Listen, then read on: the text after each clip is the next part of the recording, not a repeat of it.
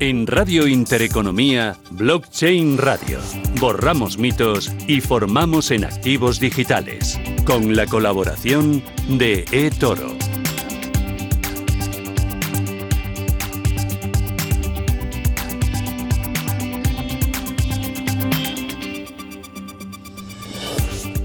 Radio Intereconomía y arranca una nueva edición de Blockchain Radio. Javier Molina, ¿qué tal? ¿Cómo vas? Buenas tardes. ¿Qué tal, Susana? Pues ante... Menuda semanita, nos la queríamos perder, ¿no? Pues yo creo que estamos ante uno de los programas que más tenemos que esforzarnos desde el punto de vista informativo y formativo, porque efectivamente están pasando muchas cosas en el ecosistema con yo creo que repercusiones muy fuertes. He oído incluso que alguno decía que esto podía ser como el Lehman Brothers de los criptoactivos. A mí sinceramente no comparto esa opinión para nada porque tiene doble implicación, ¿no? Una implicación y es que sería que entonces falla todo el sistema, por eso no quiero entrar en esa, ¿no? en, en esa definición pero de otro lado sí que es verdad que, estamos viendo pues cómo esa correlación positiva en las caídas se extiende y cómo pues el que hayamos tenido pues problemas en algunos proyectos pues genera esa desconfianza. Había justo esta semana una portada en el diario El Economista que intentaba comparar eh, la crisis de las hipotecas subprime y las valoraciones y los volúmenes que entonces se manejaban con los volúmenes que ahora se manejan en el mercado de los criptoactivos. Hombre, tanto no sé, ¿no? Pero sin duda alguna que al final, pues esa, ese FOMO que hemos vivido en años anteriores, esos excesos, pues se terminan pagando, ¿no? Y lo que yo siempre digo, suena, cuando expectativas y realidad no coinciden, el mercado te sorprende, sea el activo que sea, con volatilidad. Y ahora estamos en la parte negativa del tema. Bueno, hoy protagonistas, ¿quiénes nos van a acompañar y de qué vamos a hablar? Venga, rápidamente, porque sí que hemos intentado meter a, a muchísimos invitados. Sí. Empezaremos con la parte de, de, de, de información con, con, Daniel Ramírez Escudero desde Bien Crypto. Luego vamos a, a, ver cómo está impactando al entorno DeFi toda esta actual situación. Lo haremos desde EFI Hub con Jorian Brewster. Vamos luego a meternos en formación, qué está pasando con UST, con Terra Luna, para saberlo lo haremos con, con, Tutelus, esta vez con Chema Prieto. Luego vamos a entrar también en, en, de un punto de vista más matemático, también utilizando la sabiduría de Guillermo Avellán de DeFi Labs para que nos cuente esto de Terra, lo habremos definido, lo habremos informado y ahora veamos los números, ¿no? ¿Por qué puede esto no valer? Después, eh, ya en la recta final del programa, lo vamos a abordar desde un eh, punto de vista legal, ¿no? Exactamente, porque luego extendemos a Joaquín Matinero, pero al final por esos mm, temas de tiempos de los ponentes lo, lo, hemos separado un poquito, pero bueno, vamos a intentarle darle cierta continuidad para efectivamente, de un punto de vista legal, qué derechos tenemos, si es que tenemos alguno, vamos a ser conscientes de que no los tenemos, pero bueno, hago aquí un poco de, ya de, de irme al final. Y luego sí que vamos a volver a nuestra eh, parte ¿no? pues habitual, tokenización de activos, que está pasando en Rental con Eric Sánchez. Vamos luego a, irnos hasta eh, LackChain, eh, esa comunidad, ese ecosistema ¿no? que, que, intenta llevar pues, a América Latina a la tecnología blockchain. Lo haremos con Albi Rodríguez. Muy interesante esta, esta participación hoy. Y luego veremos también nuestra dosis de NFTs. Lo haremos con Pablo López desde Quantars para ver qué se está haciendo de un modo también muy interesante NFTs y por cierto pincelada de actualidad fíjate si tenemos invitados con Luis Ramírez desde Toro para ver qué están haciendo los, los inversores en criptoactivos en estos momentos. Bueno tenemos un programa completito tenemos 50 minutos por delante así que al grano. Actualidad en Blockchain Radio con Be Crypto.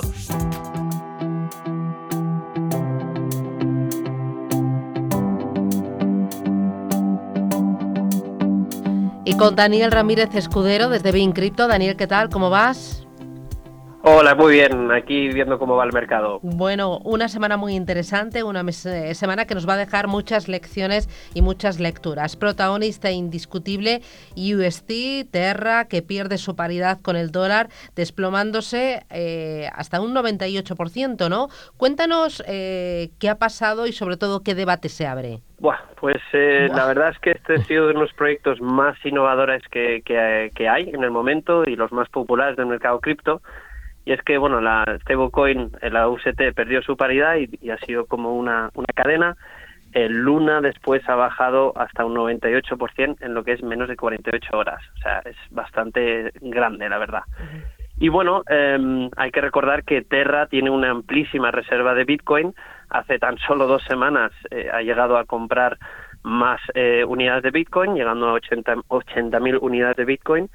Y esto obviamente pues está afectando al, al mercado porque ellos mismos han tenido que comenzar a vender incluso este reserva de Bitcoin para intentar restablecer el UST. Y bueno, eh, esa es la gran pregunta que tiene mucha gente en la cabeza ahora mismo, es qué pasará con, con todos esos fondos de Bitcoin de Terra, seguirá el proyecto existiendo y bueno, mucha incertidumbre, la verdad. El otro asunto, la stablecoin algorítmica USD de la red Tron, eh, que ha sido lanzado oficialmente.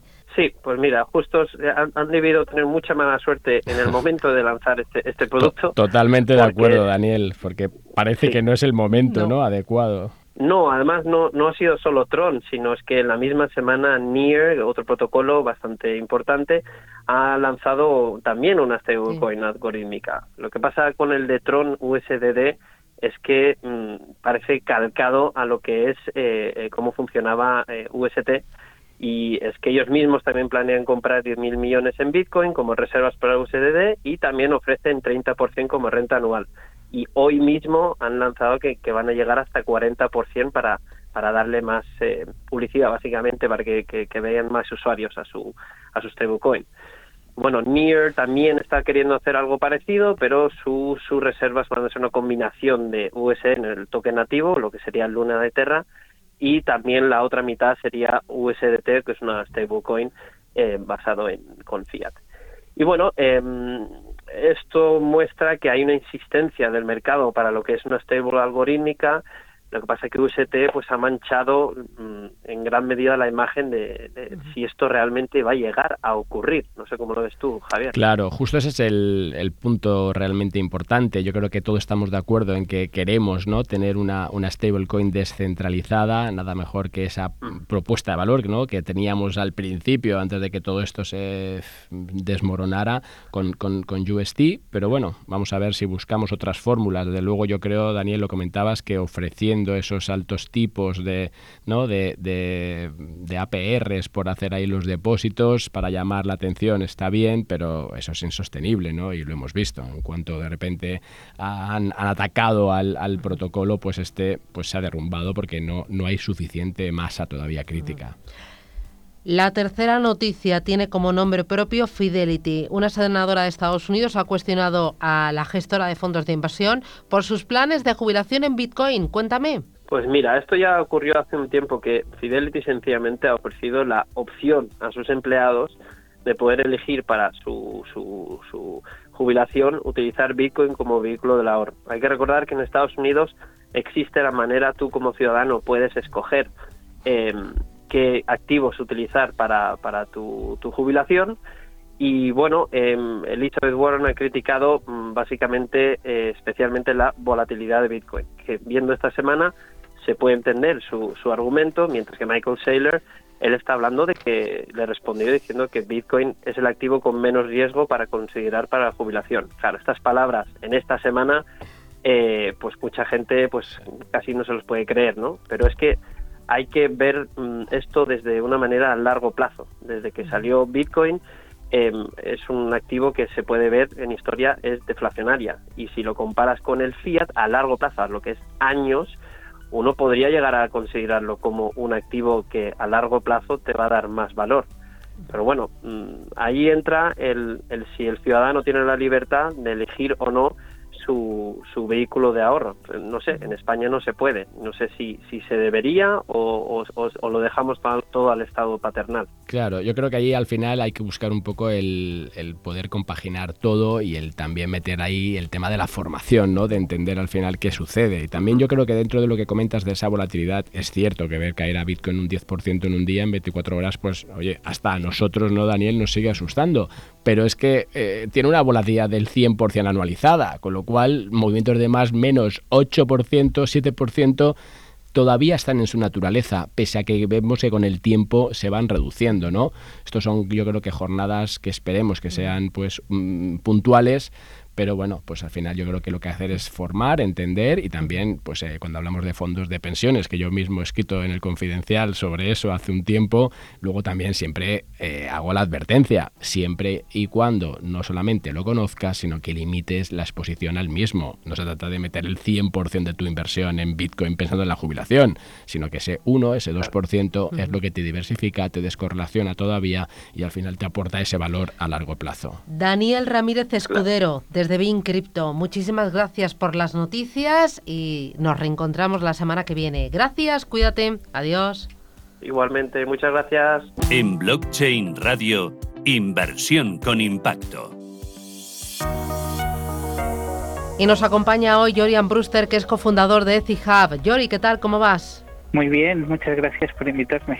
Yori, hoy vamos directos al grano. No voy a, a que me cuentes cosas sobre EthiHub, no quiero proyectos, eso te, cito la semana que viene. Cuéntame todo lo que está pasando, cómo afecta, eso sí que lo quiero saber, al entorno de esos proyectos con verdadero impacto y que están un poco, pues, digamos que al margen, ¿no? De, de todo lo que está pasando en el criptomundo normal, por decirlo de alguna forma.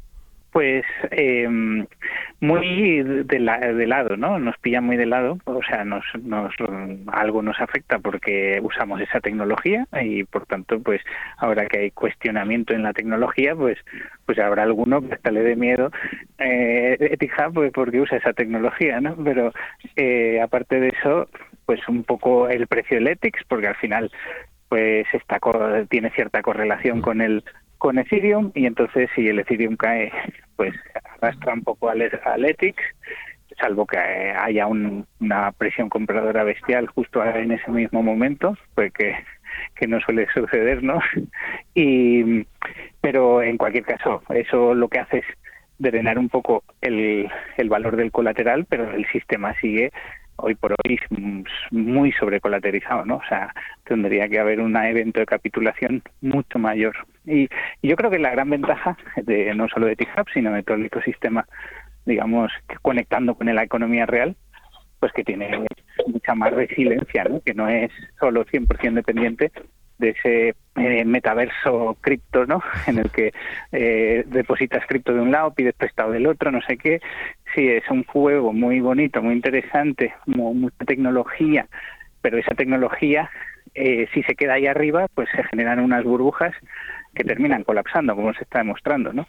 La única forma de que no colapse, pues es que realmente tenga un impacto en el mundo real y, y una aportación de valor al mundo real para, para que la gente realmente lo consuma en su día a día. ¿no? Claro, ahí además, Yori, eh, tú estás hablando de que, vale, si hubiese todavía una capitulación, si hubiese ahí un, no sé, una caída brutal, podría afectar incluso a Ecija, pero claro, podría afectar a la parte del colateral, porque el proyecto seguiría siendo igual. Tus, ¿no? tus uh, agricultores siguen produciendo, tú les sigues financiando y realmente lo que estás haciendo es, bueno, pues a lo mejor si tengo un impago tengo un poco más de riesgo, pero que en el fondo no es el kit de la cuestión.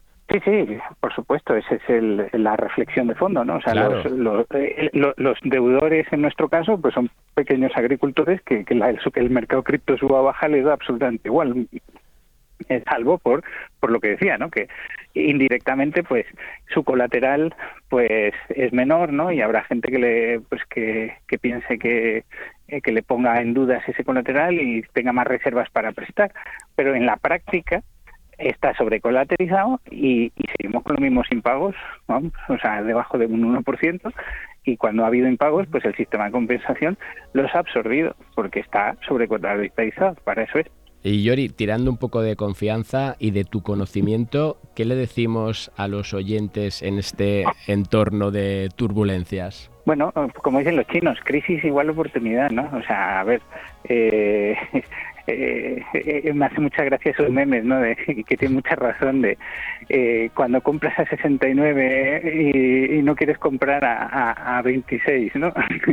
pues no tiene mucho sentido, o sea, eh, estos son los momentos de comprar, ¿no? Cuando el mercado está bajo, cuando, cuando, como dice Warren Buffett, ¿no? Hay que ser ambicioso cuando los demás tienen miedo y, y prudente cuando los demás son ambiciosos, ¿no? Y siempre sabiendo. Eh, yo y, creo... y siempre Yori añadiendo que siempre sabiendo lo que hace uno. Hombre, eh, por supuesto, o sea, el mundo cripto. Es que aquí hay que decirlo, hay, que repetirlo, Yori, que sabéis que se ha juntado mucha gente, ¿no? Mucho jovencito, mucho youtuber, que todo fantástico, hasta que vienen estos tiempos, ¿no? Claro, o sea, eh, eso lo primero y más importante. A mí cuando me dicen, oye, ¿en qué invierto? No sé quién y cuánto. Eh, digo, si me preguntas es porque no lo sabes, ¿no? Entonces lo primero, es estudiar. Sí, estudiar y formarse. Pues en eso estamos. Muchísimas gracias, Jorian Brewster, desde ECIHAB. Gracias, hasta la próxima semana. Un, un abrazo, hasta luego. Blockchain Radio. Innovación y formación a la vanguardia. Y hoy en la formación hablamos de lo que ha sido el protagonista de la semana de UST, una moneda creada por Terraform Labs, eh, una moneda estable vinculada al dólar que busca escapar de la volatilidad propia de las criptomonedas. Terra no cuenta con efectivo para respaldar ese UST, así que utiliza un algoritmo que involucra a su token hermano, que es Luna, y lo hace para mantener esa paridad de uno a uno con el dólar. Cuéntame qué ha pasado, Javier, esta semana. Pues bueno, pues que tenemos que, fíjate, además lo hayamos venido hablando con Miguel Caballero aquí mismo, ¿no? De los distintos tipos de las monedas estables y hablábamos de las algorítmicas, y entonces, bueno, pues de repente parece que ha habido pues una ataque, ha habido pues al final una falta de confianza, ha habido una retirada fuerte de, de, UST y eso ha generado pues un efecto cadena, ¿no? Con lo cual se ha roto ese mm, ese algoritmo, ¿no? Pues que, que, que, que, por incentivos y por teoría de juegos mantenía esa estabilidad y bueno, pues ahora estamos viendo pues como Terra, o bueno, lo que es Luna, el token, pues que es de gobernanza, está casi en cero, está cotizando ahora mismo a 0,20 y que eh, UST ha pasado de 1 a 0,60, con lo cual, pues nada, a ver si Chema nos pone un poco de luz. Chema Prieto, CMO de Tutelus, ¿qué tal? Buenas tardes. ¿Qué tal? Muy buenas. Bueno, ¿Cómo estáis? A, mí se me abren un montón de preguntas. Eh, ¿Qué ha ocurrido? ¿Qué efecto está teniendo y puede seguir teniendo en el resto de las criptomonedas? Eh, ¿Qué efecto está teniendo también en algunas plataformas como Coinbase, como Binance? Em, ¿Qué aprendizajes eh, podemos sacar de todo esto? No sé por dónde quieres empezar, porque esto es una auténtica revolución, ¿no? Y nos va a enseñar mucho. Al, pobre Chema, que es la primera vez que lo tenemos aquí en Blockchain Radio, se, ha escaqueado Miguel, que está por ahí corriendo seguro para coger mis tiempos y, fíjate, Chema, te toca. Sí, sí, sí, Me, ha, dejado aquí para bailar con la más fea, pero bueno. No, a ver, eh, yo creo que lo habéis explicado muy bien. Es una situación devastadora. Eh, todo el mundo sabe que el mundo cripto, pues, es un perdonar la voz porque estoy un poco acatarrado. Digo que el, mundo cripto, pues, es, eh, es un entorno, pues, bastante salvaje, muy nuevo, donde todo puede pasar se puede ganar muchísimo dinero y se puede perder muchísimo dinero. Entonces, pues bueno, nosotros desde Tutelus, como sabéis, eh, siempre formamos de una forma completamente higiénica sobre los proyectos, decimos un poco pues cuáles son las estrategias que se, debe que se deben seguir para, para proteger tus, tus inversiones y todos aquellos que, que bueno, no es, no es nada fácil, ¿no? Pero que que hayan sabido controlar eh, esas ganas de ganar dinero y, haber sabido pues diversificar sus inversiones, pues ahora estarán mejor y podrán de alguna manera pues esperar a que en el futuro, cuando el mercado vuelva a ser alcista, pues eh, recuperar o incluso ganar más. Y como decían decíais antes, pues eh, en estas situaciones es cuando, cuando verdaderamente puedes ganar mucho dinero.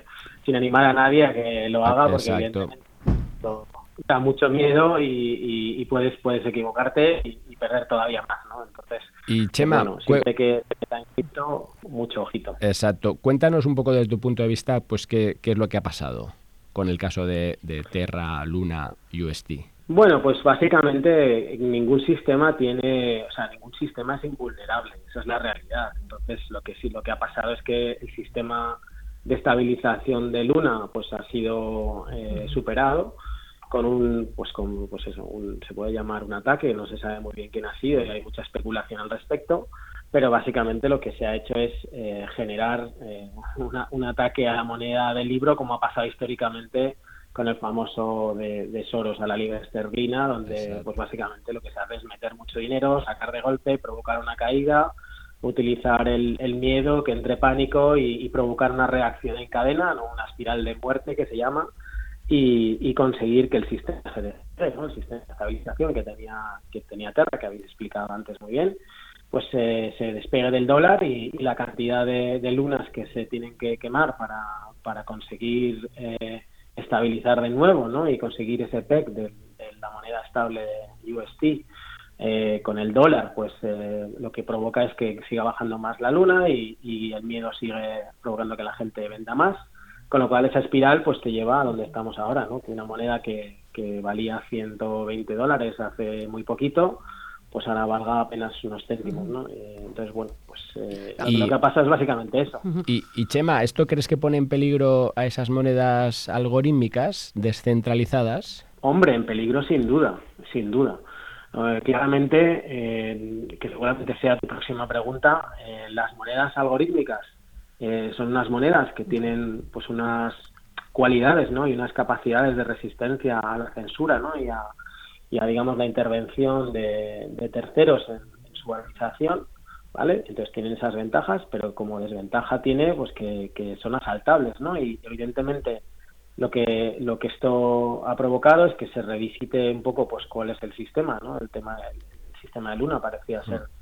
Completamente resistente a esta situación por volumen y por estructura y por cómo funcionaba el algoritmo, pero el algoritmo, pues evidentemente tenía sus fallas. Eh, es verdad que han, aprovechado el momento perfecto por, por muchas razones, ¿no? Porque se estaba colateralizando parte del, de, digamos, del sistema, ¿no? Se estaba colateralizando sobre Bitcoin y sobre otras criptomonedas para diversificar esa dependencia y que no solamente dependiese de un, de un ataque sobre Luna, que podía provocar esta espiral, pero lo han cogido en, en medio del proceso, ¿no? Y entonces, pues bueno, pues básicamente el sistema tiene sus fallas, le han dado donde debía en el momento preciso y lo han tumbado. Eh, tu lectura, Chema, en un minuto, dame dos ideas, dos titulares, dos aprendizajes que te hayas eh, eh, quedado de, de, todo lo que hemos visto esta semana. Dos aprendizajes, pues el primero, mm, los, el clásico de cripto, ¿no?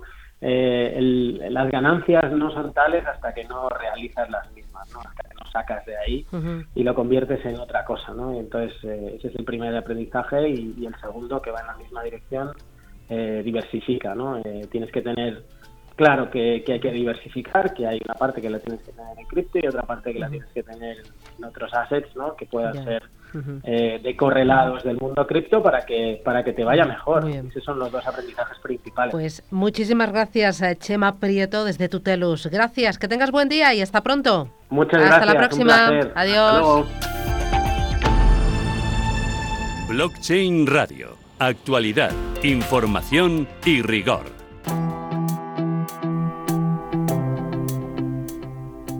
Y seguimos con este asunto, con este protagonista. Nos ayuda ahora desde otro enfoque Guillermo Avellán de Defi Labs. Guillermo, ¿qué tal? Buenas tardes. Hola, buenas tardes. Eh, pues nada, muy bien. ¿Y vosotros qué tal? Pues aquí, Guillermo, aquí disfrutando de todo esto, disfrutando siempre entre comillas, porque bueno, estaba cayendo bien. Y oye, quería aprovechar tu conocimiento, tu experiencia en, torno a DeFi, tus advertencias. Venías eh, escribiendo sobre esto, pese a que a algunos no les gustase. Y quiero, Guillermo, que en tres minutos me hagas las matemáticas. Lo has hecho muy bien, has comparado capitalizaciones de uno y otro, el por qué ahora, pues oye, los valores son los que son los que son. Cuéntanos en esos tres minutos un poco qué ha pasado, segundo, cuáles son los números y tercero, conclusiones de todo esto. Sí, bueno, oye, pues eh, un poco lo que lo que ha pasado es que bueno, pues es una era una criptomoneda estable al dólar, algorítmica y que el sistema de intentar mantener la paridad al dólar, pues mm, era evidente que en un mercado con una presión bajista fuerte, pues no iba a, sobrevivir, ¿no? Eh, ¿Por qué? Pues porque lo que pretendía en ese en ese mercado ese algorítmico ese algoritmo lo que pretendía era eh, si la moneda estable al dólar caía del dólar había un mecanismo en el cual te compraban eh, esa, esa moneda que había bajado del dólar el UST si valía 0,5 tú podías canjear esa, ese UST por un dólar de Luna pero no era un dólar, era un dólar de luna. ¿Qué ocurría? Que si luna se iba para abajo, un dólar de luna al cabo del segundo o del minuto ya no era un dólar, era menos de lo que valía el UST, ¿no? Por resumir un poco, ¿no?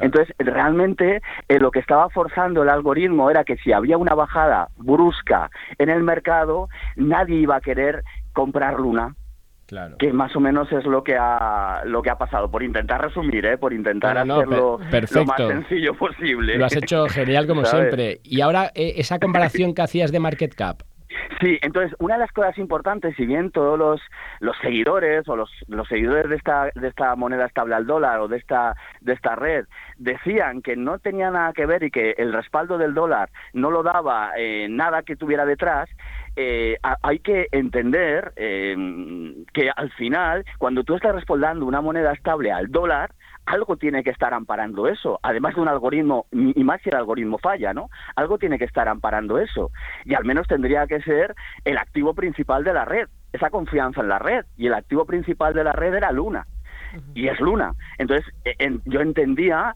y eh, tiene sentido común, es que si e, ese activo, ese valor de capitalización del mercado de ese activo no era superior a los USTs, al valor de los USTs que habían emitidos, el mercado iba a desconfiar, con lo cual iba a tener otra, eh, bueno, pues otra forma de presionar a la baja tanto el activo Luna como el, pegado al dólar. ¿no?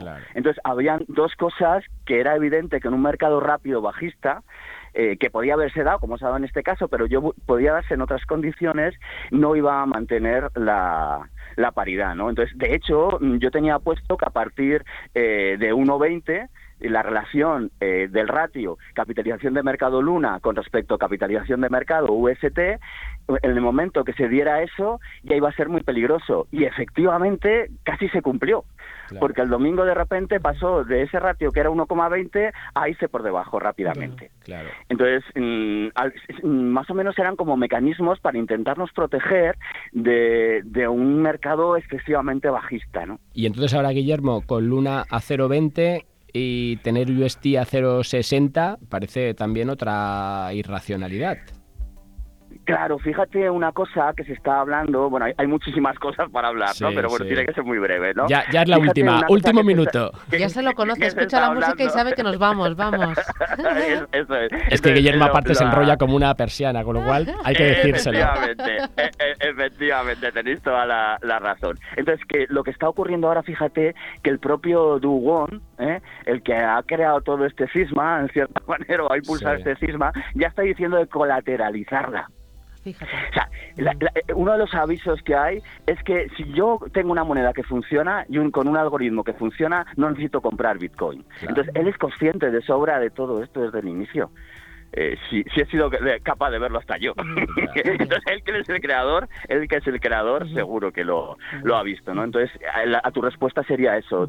Creo que va a pasar por colateralizarla, finalmente, porque no tiene ningún sentido, efectivamente, que, bueno, pues que no esté respaldado, ¿no? Porque en el fondo es UST que está emitido, si no funciona el algoritmo, ¿cómo puede ser que hayan, pues, eh, un valor de capitalización, te lo estoy hablando por hablar, ¿no? Que no será las cifras, de 11.000 de UST en el mercado cuando solamente hay 1.000 de Luna no tendría mucho sentido. ¿Y el proyecto entonces está muerto? Eh, que está, yo Vamos a ver, yo pienso que yo, yo no aconsejo a nadie que esté en, en estos momentos en el proyecto, ¿no? Pero me da la sensación, la red ha perdido toda la confianza que había. y, yo creo que, y la matemática, o sea, al final la matemática no ha cumplido, que es lo que se requiere de las de las redes eh, de este tipo de, de protocolos DeFi, ¿no? Entonces yo creo que como la matemática no ha cumplido, eh, no hay confianza, en, entonces va a ser difícil remontar todo esto. Para que os hagáis una idea, hace cuatro días el total de activos bloqueados en la red Terra, en la red Terra eran de 30.000 millones.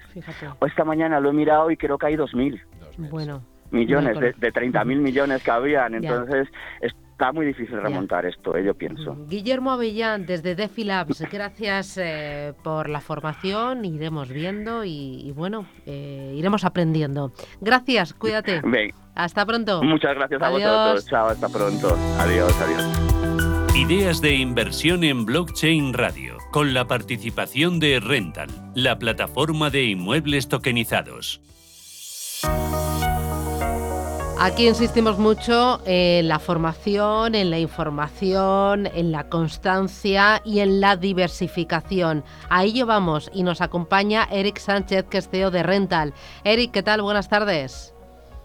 Muy buenas, Susana, ¿qué tal? Bueno, y diversificar a través del inmobiliario y de los tokens en el inmobiliario, de la tokenización inmobiliaria. ¿Tenéis proyectos abiertos? Eh, cuéntame en qué estamos ahora. Pues sí, como dices, yo creo que es una de las bases de cualquier inversión, ¿no? El, poder tener un portfolio diversificado, ¿no? Eh, en este caso ya sabéis que en Rental, ya lo hemos hablado muchas semanas, eh, solían salir los pisos y cerrarse muy rápido y ahora lo que hemos querido es tener varios a la vez, ¿no? Tener varios para que el que entre pueda decidir, oye, invierto una parte de mi, de mi capital en un inmueble, otra parte en otro, ¿no? Tenemos ahora mismo tres inmuebles, el de la Marina que ya sabéis que, que es de un tamaño mayor, que ya está ya está avanzado, pero sigue habiendo a disposición token de quien quiera, y después dos, dos pisos en Villarreal y en, y en Valencia.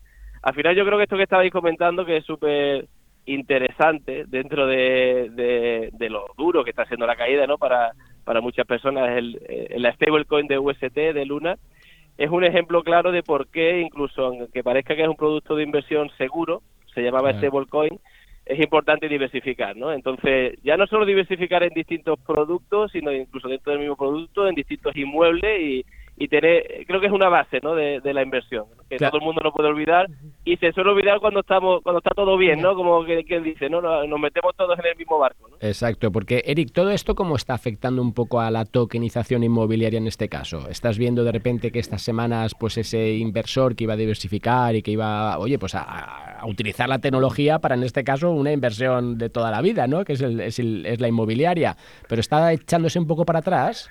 Eh, para nada, de hecho es todo lo contrario, porque ahora es cuando hemos tenido una fase, de hecho claro. en nuestro nacimiento parecía que nuestro nuestro cliente ideal era el muy cripto, pero el muy cripto lo veía como algo digamos demasiado estable y no tan yeah. rentable a lo que estaba acostumbrado, ¿no? Claro. Y ahora es cuando se dan cuenta, por desgracia, ¿no? Que obviamente aquí nadie quiere el mal y que caiga el mercado ni mucho menos, ¿no? Pero ahora se dan cuenta de que es importante que una parte de lo que el patrimonio que están ganando, que están haciendo, oye, depositarlo en algo que es real, que tiene que estar respaldado por un inmueble y te da una rentabilidad muy buena, ¿no? Al final, yo creo que es un ejemplo claro de que de que siempre hay que tener eso en mente, ¿no? La diversificación, porque en cualquier momento, si cae uno, pues no, se, no tienes todos los huevos en la misma cesta. Claro. Muy bien. Pues Eric Sánchez, CEO de Rental, gracias por enseñarnos y ayudarnos a diversificar gracias a la tecnología blockchain. Cuídate, hasta la próxima. Gracias a vosotros. Un saludo. Blockchain Radio. Caso práctico.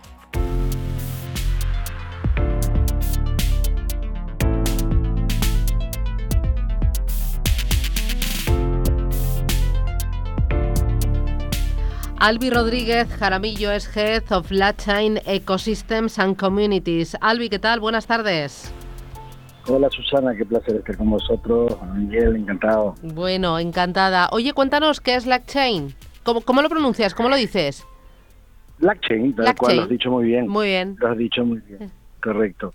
Sí, la, Blockchain nace inicialmente como un programa, como una iniciativa impulsada por el Banco Interamericano de Desarrollo en su laboratorio de innovación con la finalidad de atender un tema que era proveer una infraestructura que le permitiera probar casos que efectivamente pudieran hacerse, que no fueran necesariamente cripto, con eh, el uso de la tecnología para el ámbito enterprise y para el ámbito público y también para emprendedores, eh, compañías eh, de tecnología, compañías de servicio. Y de alguna forma esa infraestructura la promovió, eh, la desarrolló, pero no de manera unilateral, sino con la colaboración de consorcios nacionales y alianzas público-privadas en, en 10 países donde estamos desarrollando ecosistemas. La idea es que estas entidades han desarrollado aplicaciones sobre la red, se ha fortalecido la posición de la red y hay un mercado de aplicaciones ya que de alguna manera le permite a a empresas que están en un país poder en un momento determinado una solución de identidad digital o una solución de trazabilidad, poder eh, eh, ofrecerla en otro entorno y poder eh, masificar el uso. Eso es un poco la, la, la, la, idea como, como programa y como infraestructura. Y a estas alturas ya, Albi, porque esto no es nuevo, lleváis mucho tiempo, hemos tenido incluso a Roberto Fernández Ergueta aquí, que muchas sí. veces también nos ha comentado. Eh, cuéntanos, Total. a estas alturas ya de, de, la batalla, ¿qué habéis conseguido? ¿Qué grandes proyectos están en marcha? ¿Qué, ¿Cuáles son esos países? Estamos en, en Centroamérica, en América del Sur. ¿Qué, ¿Qué se está haciendo y dónde? Sí, Fíjate, muy buena pregunta. El, el, y en efecto, como tú dices, este programa nace hace ya tres años. Eh, y, y, como mencionabas el caso de Robert, de Roberto Fernández Ergueta de NTT Data, o NTT Data fue uno de, también de los de los impulsores iniciales. Eh, hoy en día tenemos más de, tenemos presencia, impacto en 15 países de la región y en 10 estamos desarrollando ecosistemas. Hay más de 90 entidades corriendo nodos sobre la red y hay 177 nodos desplegados de la red en una Hyperledger Besu que tiene 38 millones de bloques ya a la fecha. Eh, más de 70 proyectos sobre la red, de los cuales 40, más de 40 son de inclusión, que son algunos de ellos tuvieron inicialmente una financiación por parte del BitLab o, algún tipo de apoyo porque eran proyectos conjuntos y la otra, la gran mayoría vienen siendo eh, desarrollados por los privados. De 90 entidades, eh, desplegando nodos en, en, y la red como tal, para, para cerrarte este punto, si vieras el dashboard de la red, que igual lo veremos transmitir, pero viéramos una, una foto de eso, eh, eh, nodos en Europa, en América del Norte, América del Centro, América del Sur, y, y, algunos otros arrancando a nivel de, Asia, ¿no? O sea que una red que tiene una resiliencia desde el punto de vista de su descentralización importante y relevante. Y oye, próximos pasos, ese roadmap que siempre nos gusta comentar, ¿hacia dónde va a ir LackChain? Sí, bueno, LackChain ya, ya, ya dio uno de sus gran, adicionalmente a, tener proyectos que, que fueran desde trazabilidad, identidad, eh, eh, etcétera, lo, típico en el ámbito organizacional, el nacimiento del LACNET o el, o el crear o el impulsar el que se creara LACNET, que es una entidad eh, eh, que viene siendo como que la mainnet como tal de, la propuesta. Es decir, LACCHAIN es un entorno de prueba, es un entorno best effort, es un entorno eh, que público, gratuito, y la idea era que con dos entidades que son las que conforman LACNet, que viene siendo la mainnet, y estas dos entidades son Red Clara, que es una red que le provee infraestructura a más de 2.000 universidades de la región, y LACNIC, que es la casa del Internet para América Latina, es decir, el gestor que, lleva la conexión de Internet eh, eh, de todos los puntos de intercambio y direcciones IP en América Latina eh, y el Caribe, estas dos entidades configuraron con la finalidad de tener a una red que pueda suscribir SLA, una red que pueda Service Level Agreement, poder dar un servicio, poder darle eso que demanda la estructura corporate, la estructura enterprise y gobierno sobre el riesgo operacional y poder de alguna manera saber eh, a quién llama y en un momento determinado ante una problemática, un problema de despliegue, de, bajada de nodo y de, y de gestión de servicios. Entonces yo creo que el impulso mayor es esa masificación y está viendo un una transmisión, un despliegue en esta mainnet de muchísimos operadores que están en esta originaria LACChain como red eh, de entorno de prueba. Pues adelante. Yo creo que sería, con... esa es la ruta más, más importante. Pues eh, adelante con esa ruta, con esos proyectos y a por ello. Albi Rodríguez desde LACChain, gracias. Hasta pronto. Muchísimas gracias, Susana. Adiós. Hasta luego. Criptoassets en Blockchain Radio con la participación de ONIS, empresa española de custodia para activos digitales. Nos acompaña Jesús Muñoz de Quantars. Jesús, ¿qué tal? Buenas tardes. Hola, ¿qué tal? Buenas tardes. ¿Decís Quantars o Cantars? ¿Cómo, cómo, lo, pronunciáis? Eh, Quantars, Quantars. ¿Qué es Quantars? Pues mira, Quantars es un proyecto eh, que hemos realizado entre varias personas y lo que queremos es eh, que la gente acceda al arte a través de los instrumentos que nos da la blockchain, a través de la tokenización del arte y no solamente tenga el típico NFT que se puede vender en cualquier eh, plataforma, sino que detrás de ese NFT, eh, como soporte, está esté una obra de arte de primer nivel. Eso es Quantars y esa es la filosofía de Quantars. Y oye, cuéntame entonces, aquí la diferencia un poco, Jesús, es que eh, el criptoarte conocido como tal lo teníamos ¿no? entre esa digitalización, ¿no? Esa, esos NFTs que se han hecho, pero aquí no, eh, digamos en ese entorno más digital, tú aquí lo que haces es que traes una obra de arte del mundo físico y la tokenizas y es ese un poco el, modelo que estáis proponiendo. Exactamente, eso es. Eh, nosotros lo que hacemos es, eh, con las obras de arte eh, físicas de primer nivel y de grandes autores, es tokenizarla, dividirla en piezas virtualmente y todas esas piezas se compran por parte de, los adquirentes y ellos no solamente adquieren el NFT digital, sino que ese NFT está soportado por la propiedad de esa obra de arte. Vale, y luego eso existe un marketplace donde yo, si quiero luego deshacerme de esa parte proporcional de un cuadro real, puedo hacerlo. Efectivamente. Cualquier marketplace, eh, bien sea OpenSea o cualquier otro que exista y que esté dentro de la red de Ethereum, que es la que nosotros utilizamos, se puede eh, poner a la venta ese NFT. Y entonces vosotros, ¿y qué tenéis? ¿Ese cuadro depositado, custodiado en algún sitio? ¿Dónde? Claro, efectivamente. Nosotros tenemos el cuadro eh, en un sitio seguro. Sin perjuicio de ello, y una vez que se hayan vendido eh, todas las partes que nosotros hemos dividido la obra de arte, por lo menos esta que, que primeramente hemos lanzado en 7.001 partes, una vez que se hayan vendido todas esas partes, los propietarios, a través de una DAO que se creará en nuestra web, pueden decidir, por ejemplo, cambiar la ubicación del cuadro, ponerlo en otro sitio, que sea otra persona el depositario, porque evidentemente los 7.001 tenedores de esos NFTs son los 7.001 propietarios de la obra y por tanto pueden eh, decir en cualquier momento dónde quieren que esté la obra de arte. Claro, con lo cual aquí un poco Jesús lo que estamos es ante una posibilidad de diversificar un portfolio tradicional invirtiendo en arte tradicional. 30 de junio sacáis ¿no? ese traslado de heridos de, Goya utilizando NFTs. Exacto. Pues eh, me encanta la propuesta y la idea. Muchísimas gracias Jesús. ¿Desde cuántas? Hasta otra. Muy bien, gracias a vosotros. Muchas gracias. Adiós. Blockchain Radio. Actualidad información y rigor.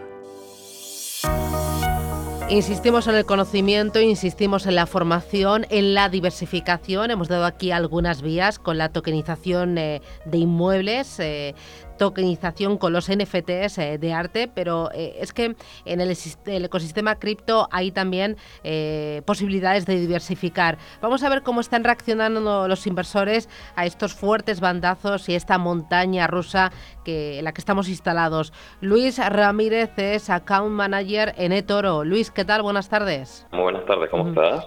esta semana ha habido mucho más movimiento, mucho más pánico y órdenes vendedoras en toda vuestra plataforma en todos los criptos? Bueno, la, verdad que la invasión de, Rusia a Ucrania y el contexto de la elevada inflación mundial, eh, Susana, ha modificado las tendencias de inversión de, los inversores minoristas, aunque ha reducido las posiciones en algunos de los instrumentos más tradicionales que hasta ahora predominan en, las carteras. Eh, a ver, más sin embargo, la, la confianza de los criptoactivos se mantiene y de hecho toma fuerza de cara a los próximos meses, según los datos de la, de la cuarta edición del estudio que que se hizo en la plataforma, que en este caso multiactivos, que es el, pulso del inversor minorista. Un dato importante para, para los oyentes es que el 43% de los, de los minoristas españoles invertía en criptoactivos en el primer trimestre del año, lo que supone un incremento de 8 puntos porcentuales respecto a finales del 2021. Y eh, sin embargo, este ranking cambia, ¿vale? Eh, se, nota diferencia entre la apetencia y la forma de actuar del inversor español frente a otro inversor no español? ¿A uno que esté en Reino Unido, en Francia o en Latinoamérica? Mm, vamos a ver, a ver, los españoles la verdad que se sitúan muy por delante de la media de internacional en la adopción de estos activos. Además, los criptoactivos comienzan a atraer también inversores de más edad, que esto es un punto importante. Por ejemplo, el 22% de los españoles encuestados mayores de 55 años invierte en ello. Para los planes de cara a los próximos 12 meses, el 28% afirma que invertiría en estos activos frente a un 26% que lo aseguraba hace tres meses, aunque los valores, ojo, domésticos siguen liderando la preferencia de, los, de, la, de la inversión con interés la preferencia de inversión con interés en, en, la, encuesta, ¿no? hay interés y hay ganas y tenemos una plataforma como eToro que, que da eh, esa posibilidad, ese acceso fácil, sencillo y también con esa dosis de formación. Luis, desde eToro, hasta otra. Te dejamos que vamos justitos mm. en el día de hoy. Cuídate. Muchísimas gracias por el tiempo. Hasta luego. Blockchain Radio. Actualidad información y rigor.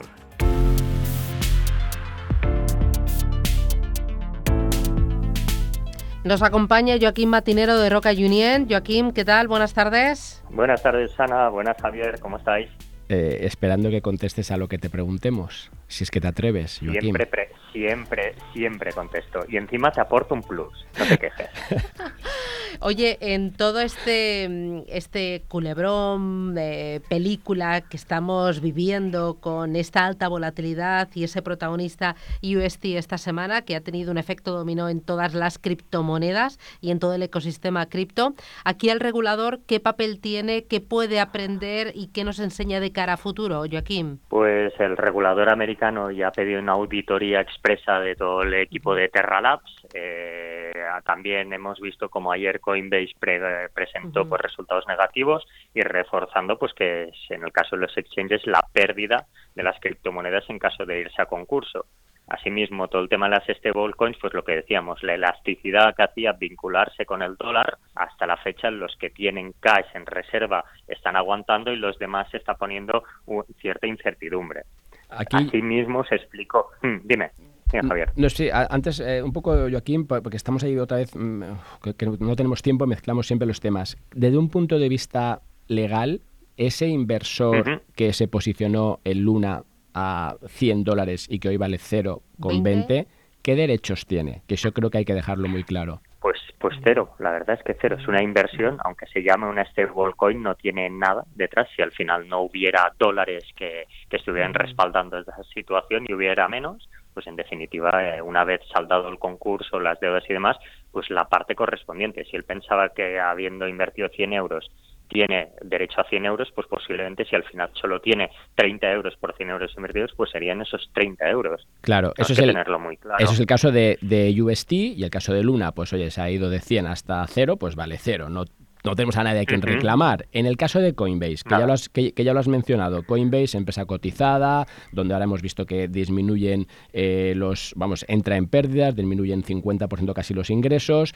y que de repente nos damos cuenta que los que, tenemos, los que tienen, los que tenemos custodiados en ese exchange nuestros criptoactivos, resulta que es que están en el activo y en el pasivo de la compañía, con lo cual si hay una quiebra y tenemos que ir a reclamar, nos ponemos en cola. Sí, vais por ley americana. Eh, dos, van, según comentaron, vas por la masa, por tanto vas con todo en conjunto y si finalmente, una vez pagado pues los acreedores y créditos prioritarios, eh, no hubiera fondos, pues perderías la totalidad de tus criptomonedas, por tanto volverá a reincidir que siempre tener tus criptomonedas en una wallet fría y, o en un custodio tercero, pero que no tenga actividad, como ya tenemos eh, empresas que son expertas en estos temas.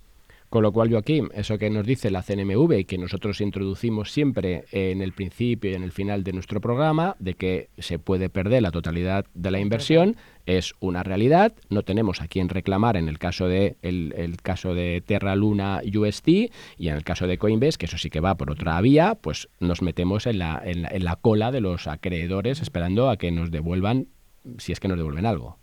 Cierto, y siempre recordar que aunque te digan que es una stablecoin, no deja de ser un activo que en el caso de un cisno negro, de un black swan, de algo nada esperado, se puede perder todo. Y a nivel estatal, pues esperar que con la normativa MICA ya prevé medidas de protección como que las criptomonedas estén en las denominadas cuentas escrow, que quedarían excluidas en caso de concurso y por tanto los inversores quedarían protegidas sus inversiones. Claro, es Entonces que... ahí entiendo que aquí eh, habría mucho ahorrador o mucho especulador que se ha metido en el ecosistema cripto sin el conocimiento necesario y suficiente y que ha pensado moneda estable, moneda vinculada al dólar, que busca escapar de la volatilidad, que tiene la paridad, va, esto es seguro me subo aquí a, a la ola y, nada más lejos, ¿no? Porque al final el algoritmo ha fallado. claro. Sí, y, como bien decís, seguro que no escuchaba Blockchain Radio cada semana para estar al tanto y no sabe de los riesgos de inversión en esta clase de activos. Eh, no voy a dejarte escapar sin ese bonus. Me, me, acabas de decir que me ibas a dar un bonus. ¿Cuál es, Joaquín? ¿Qué me vas a contar que yo no te he preguntado hoy? No, me puedes preguntar lo que quieras y si quieres te explico mucho más, pero el bonus de todo esto fue la operación que ha realizado dentro del grupo eh, Grayscale, el cual se posicionaron, hicieron una venta mayúscula en, BTC vinculado con Luna y ahí es donde se rompió la paridad. Por eso este es el Luna, el hecho de un ataque especulativo 100% ha conllevado pues que cayera la USD, UST de, de Terra y hiciera que empezáramos esta tormenta perfecta y que viene marcado porque las bolsas están cayendo, la finalización de los incentivos, por tanto, ya no es una situación única exclusivamente del ecosistema cripto, sino que lo estamos viendo reflejado en todos los mercados de capitales. Oye, y aquí también se ha empezado ahora a especular sobre qué puede pasar con otras monedas estables y entre ellas, pues eh, USDT. ¿No? que siempre hemos estado pues viendo, oye, si había o no esa reserva, ese, hablamos de otro tipo de, moneda estable, estas sí que se, supuestamente pues tienen un colateral. Eh, ¿Qué estás viendo en ese lado? Pues lo que apunta es que USC, como Circle, presentó la auditoría hace un mes y medio y por tanto tienen los fondos auditados en cash, por tanto está igual que DAI nos está dando la tranquilidad. Y Tether, que sabemos siempre que la sombra del grupo de construcción chino Evergrande puede tener bonos en ellos, pues está empezando a romper un poco la paridad y vemos cómo se está intentando hacer una quema de tokens para reconducir la situación. Así que veremos las próximas semanas si se aguanta, si no, y qué nuevos acontecimientos nos depara este, los mercados. Venga, te voy a pedir yo ahora el bonus. Eh, tú que llevas tiempo en este ecosistema, que no somos nuevos, ¿cómo calificas esta situación que estamos viviendo? Eh, no me gusta ser eh, demasiado dijéramos catastrofista, pero creo que también en cierta manera era necesaria. ¿Por qué? Porque se estaban sacando todo tipo de monedas sin ningún tipo de proyecto, sin ningún tipo de valor, eh, única exclusivamente en formato especulativo y esto lo hemos visto en el pasado también con las empresas.com o con las fintechs. Con esta recesión van a quedar proyectos mucho más sólidos y donde la gente va a aprender que esto no es un casino, sino que eh, es una inversión y que se tiene que estudiar o aprender dónde se está invirtiendo. Creo que vamos a sacar conclusiones y lo que va a hacer es que el sector aún salga más reforzado. Muy bien, Joaquín Matinero desde Roca Union. Gracias y que así sea, que salga mucho más reforzado. Cuídate, nos vemos la semana que viene o nos hablamos por lo menos. Un abrazo. Hasta pronto, chao, chao, adiós. Bueno, ha pasado rápido, ¿eh? hoy, te he visto más serio, ¿no? Es que no, porque lo que te decía, hoy quería enfocar el programa muy de explicar lo que está pasando, de, justo lo que, vamos, la conclusión de Joaquín es, que me gusta, ¿no? Porque al final es, oye, aquí, pues como en todo, ¿no? Somos humanos, la avaricia nos puede y al final, pues lo que realmente tiene valor es lo que queda, ¿no? Aquí yo matizo y, y sí que quiero incidir, Susana, en que el ecosistema como tal, las ventajas, ese software que se va a comer el software, la descentralización, no está tocada. Lo que está tocado es la parte especulativa, la parte que no genera ningún tipo de utilidad. Y esa es la parte que yo me, yo me quedo. ¿no? Muchas veces estamos viendo aquí cómo eh, se estaban haciendo esas recomendaciones, la CNMV con esa circular de publicidad, que ahora vemos pues, que tenía cierta razón, ¿no? en el sentido de, de llevar las cosas por el buen término, pero claro, sin frenar tampoco ese desarrollo. Y esto es lo que, lo que decía un poco Sacará esos proyectos que sí que aportan y son los que van a seguir creciendo. Bueno, lo veremos, lo contaremos. Para eso estamos nosotros aquí y estaremos el próximo jueves. Síganos en blockchainradio.es y eh, cada semana a las 2 de la tarde aquí en directo en Radio Intereconomía. Javier, cuídate. Hasta la próxima. Hasta la próxima. Adiós. La inversión en criptoactivos no está regulada. Puede no ser adecuada para inversores minoristas y perderse la totalidad del importe invertido.